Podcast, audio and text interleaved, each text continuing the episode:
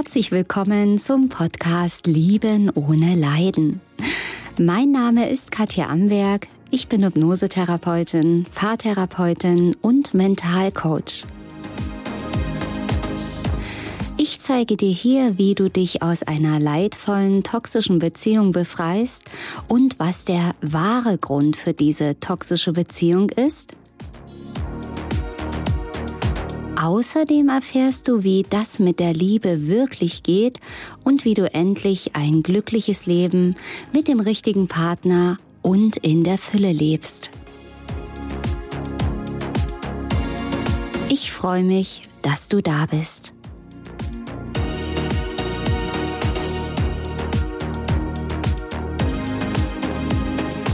Was bedeutet es, wenn der Narzisst nicht zurückkommt? Und ja, was ist denn das jetzt? Kommen denn Narzissten wirklich immer zurück? Und was hat es damit auf sich? Viele, viele Fragen. Wir gucken es uns an und Anlass für dieses Video ist ein Kommentar, für diesen Podcast auch, ist ein Kommentar unter einem der letzten Videos. Und den Kommentar lese ich jetzt gerne einmal vor. Also, vielen Dank für das tolle Video. Es wird ja immer gesagt, dass der Narzisst quasi immer zurückkommt. Was heißt es denn, wenn er nicht mehr zurückkommt? Dankeschön im Voraus und liebe Grüße. Ja, also da kann ich ja auch gleich mal aufräumen. Es gibt ja auch ein etwas älteres Video auf YouTube von mir. Kommen Narzissten wirklich immer zurück? Und da kann ich ganz klar sagen, nein, sie kommen nicht immer zurück. Ja, immer und nie gibt es nicht. Es ist allerdings schon so, dass Narzissten häufig zurückkommen. Und ja, da sind wir schon wieder bei diesem Begriff Narzisst, wo wir ja immer und immer wieder drüber stolpern, was ja auch ähm, die Überschrift ist von diesem Podcast, von diesem Video, weil ich weiß, dass sich das beschäftigt. Am Ende weißt du aber gar nicht, ob denn dein noch Partner, Ex-Partner wirklich ein Narzisst ist. Hat er narzisstische Anteile? Hat er wirklich eine Persönlichkeitsstörung? Hat er nur Bindungsangst oder ähnliches? Es sind ja in den meisten Fällen Vermutungen. Und all diese Videos sollen einfach dabei helfen, Licht reinzubringen, zu verstehen, ja, was mit dem anderen ist, warum der andere so reagiert. Und es geht gar nicht um irgendwelche Diagnosen oder um Stempel, die wir den anderen aufdrücken, weil das ist nicht zielführend, sondern es reicht wirklich einfach, dass du dich informierst, dass es das gibt und dass eben, ja, da bestimmte Verhaltensmuster sehr, sehr häufig anzutreffen sind und man daraus ähm, ja ableiten kann, wie ein Mensch in den meisten Fällen reagiert. Aber man darf nicht vergessen, wir sind ja hier Menschen und keine Maschinen. Und es gibt hier keine Gebrauchsanweisung für Menschen. Okay, wenn ich das mache, reagiert der andere so.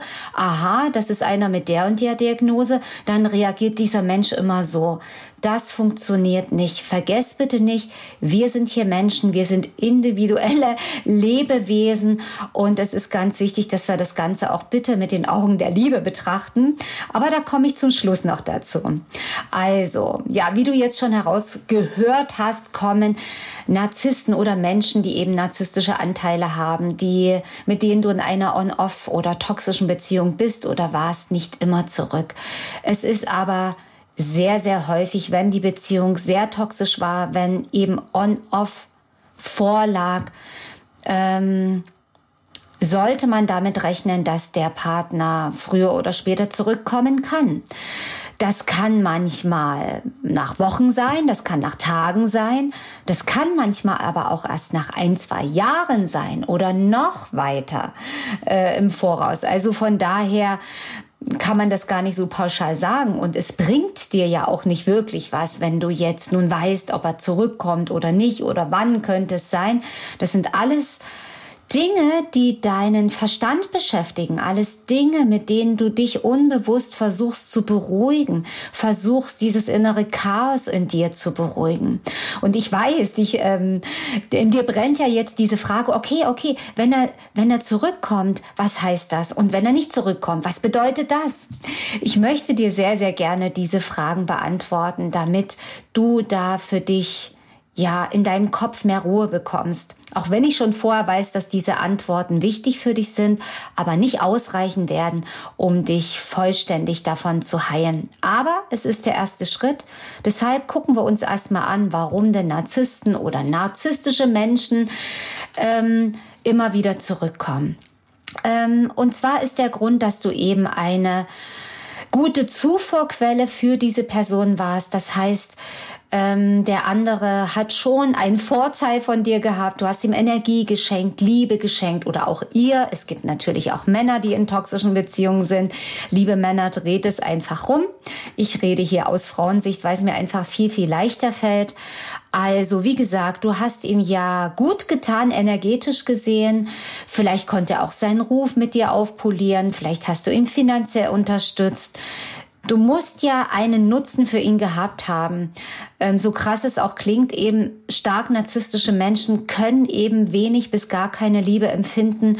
Und da ist auch eine Beziehung nicht diese Liebesbeziehung, die du dir wünschst oder vorstellst, sondern das ist eine Zweckbeziehung, ja. Also du hast einen Nutzen, du hast einen Wert und wenn du dann irgendwann nicht mehr wertvoll genug bist oder etwas anderes, eine andere Frau wertvoller erscheint, dann wirst du eben losgelassen, ähm, abserviert, ausgetauscht, bis dann eben ein Zeitpunkt kommt, wo der narzisstische Mensch ähm, vielleicht selber verlassen wird, vielleicht aus der Idealisierungsphase mit der neuen Beziehung oder meistens sind ja auch noch mehrere andere Personen im Spiel, da aus der Idealisierung rausgeht und sich dann wieder an dich erinnert und vielleicht deine Qualitäten von damals wieder braucht sich in einem Zustand von Energiemangel befindet und dann einfach in seinem Telefonbüchchen guckt, so sage ich jetzt mal, oh, wer war denn da noch, wer ist denn da noch verfügbar? Und dann wird er sich erinnern, wie du verfügbar warst, welche Knöpfe bei dir zu drücken sind, was zu sagen ist, damit er dich wieder zurückbekommen kann. Und genau. Und es ist eben sehr, sehr häufig, weil eben narzisstischen Menschen sehr, sehr schnell langweilig wird. Es reicht ja eben nie. Diese innere Leere, die diese Menschen in sich tragen, ist ja wirklich wie ein tiefes schwarzes Loch und das kannst du mit keiner Liebe der Welt füllen von außen. Das kann nur dieser Mensch selbst tun. Und er versucht es eben von außen, diese Liebe aus anderen rauszuziehen, die Energien aus anderen rauszuziehen. Und man muss ganz klar eben auch sagen, dass du es ja zulässt, dass du wenn es dann eben toxisch ist und du schon leidest, drinnen bleibst, nicht rausgehst und eben deine Energie und deine Liebe zur Verfügung stellst. Äh, warum das so ist? Du wirst ja sagen, ja, ich kann nicht, ich bin missbraucht worden. Ja, gar keine Frage. Dazu würde das Video hier nicht reichen. Es ist natürlich eine emotionale Abhängigkeit, in die du geraten bist. Eine Sucht, aus der du wirklich so einfach nicht rauskommen kannst. Und es wäre vermessen zu sagen, Geh doch einfach raus, mach doch einfach Schluss, lass es dir doch einfach nicht gefallen. Und das ist wahrscheinlich auch das, was du die ganze Zeit fühlst, aber du kannst es noch nicht. Und daran ist diese Sucht schuld, das nur mal so nebenbei er erwähnt. Also, warum oder was bedeutet es denn jetzt, um wirklich deine Gedanken, deinen Verstand zu beruhigen, wenn er nicht zurückkommt? Ganz einfach, wenn er nicht zurückkommt, ist er energetisch gut versorgt mit wem auch immer, mit was auch immer. Und es hat aber nichts mit dir und deinem Wert zu tun. Es hat nichts damit zu tun, dass du nicht schön genug, nicht toll genug warst, nicht genug gegeben hast. Das ist sicherlich das, was du dich jetzt fragst. Ja, okay, dann sind ja andere besser, dann sind ja andere schöner und toller und deswegen vergisst er mich. Und es ist ja interessant, wenn du mal ganz ehrlich bist, ob er zurückkommt oder nicht, oder wenn dich diese Fragen beschäftigen, dann versuchst du dich zu beruhigen und irgendwo einen Beweis zu bekommen, dass du ihm doch nicht total scheißegal warst, dass du eine Bedeutung für ihn hattest. Aber genau dieses Gegenteil davon, nämlich unbedeutend, unwichtig zu sein, ist das Gefühl, was in dir hochkommt. Und du versuchst praktisch durch diese Antwort, die ich dir gebe, warum er nicht zurückkommt, dein Gefühl, dein Gewissen zu beruhigen, ah, es hat ja nichts mit mir zu tun oder ich war ja doch vielleicht wichtig oder vielleicht kann er sich nur nicht melden. Das sind so diese Illusionen, diese Traumwelten, in denen man unterwegs ist, wenn man so hoch vergiftet aus einer toxischen Beziehung rauskommt. Du kannst ja gar nicht mehr klar denken. Dein Gehirn ist geflutet von Adrenalin, von Cortisol. Das vernebelt deinen Verstand. Du bist in Verlustangst, in Einsamkeit, in Gefühlen von Wertlosigkeit. Das sorgt dafür, dass du wie im Nebel stehst, dass du nicht klar denken kannst, keine klaren Entscheidungen treffen kannst. Und man muss dazu sagen, es ist ja auch ein Traumasymptom oder mehrere Traumasymptome, in denen du da festhängst, was ja eigentlich, wenn man ganz genau mit der Lupe hinschaut, eine Retraumatisierung ist. Ja, du hast richtig gehört diese toxische Beziehung, ob dein Partner ein Narzisst ist, ein Psychopath, ein bindungsängstlicher Mensch, einfach nur ein Player, ein Mensch, der beziehungsunfähig ist, aus welchen Gründen auch immer und bitte nicht falsch verstehen, ohne den anderen hier zu verurteilen und dem Buhmann aufzudrücken. Und keine Frage, wenn du schlecht behandelt wirst, wenn dich jemand abgrundtief mies behandelt, dich psychisch oder vielleicht körperlich misshandelt, dann ist das nicht zu entschuldigen. Gar keine Frage. Ich will weder jemanden verurteilen, noch jemanden äh, die weiße Weste anziehen, wo es nicht so ist, sondern einfach zu erkennen, dass die Lösung wirklich nur in dir ist. Es bringt dich auch keinen Millimeter weiter, bei dem anderen zu sagen, der ist der Böse, der ist der Täter. Ja, auf auf der Ebene von Recht und Unrecht mag das so sein, aber auf Dauer schadest du dir nur selber, wenn du in diesem Opfer-Täter-Bewusstsein drin bleibst. Und die Lösung ist dort auszusteigen aus diesem Opferbewusstsein und das geht eben nur, wenn du deine Wunden anschaust, wenn du die heilst und dann bist du frei und dann fragst du dich nicht mehr diese Fragen. Kommt er zurück? Kommt er nicht zurück? Was bedeutet es, wenn er zurückkommt? Was bedeutet es, wenn er nicht zurückkommt? Was bedeutet es, wenn er mich beobachtet? Was soll das sein? Warum macht er das? Warum hat er mir jetzt gewunken? Warum hat er mich gegrüßt, obwohl ja Schluss ist? Was soll denn das bedeuten?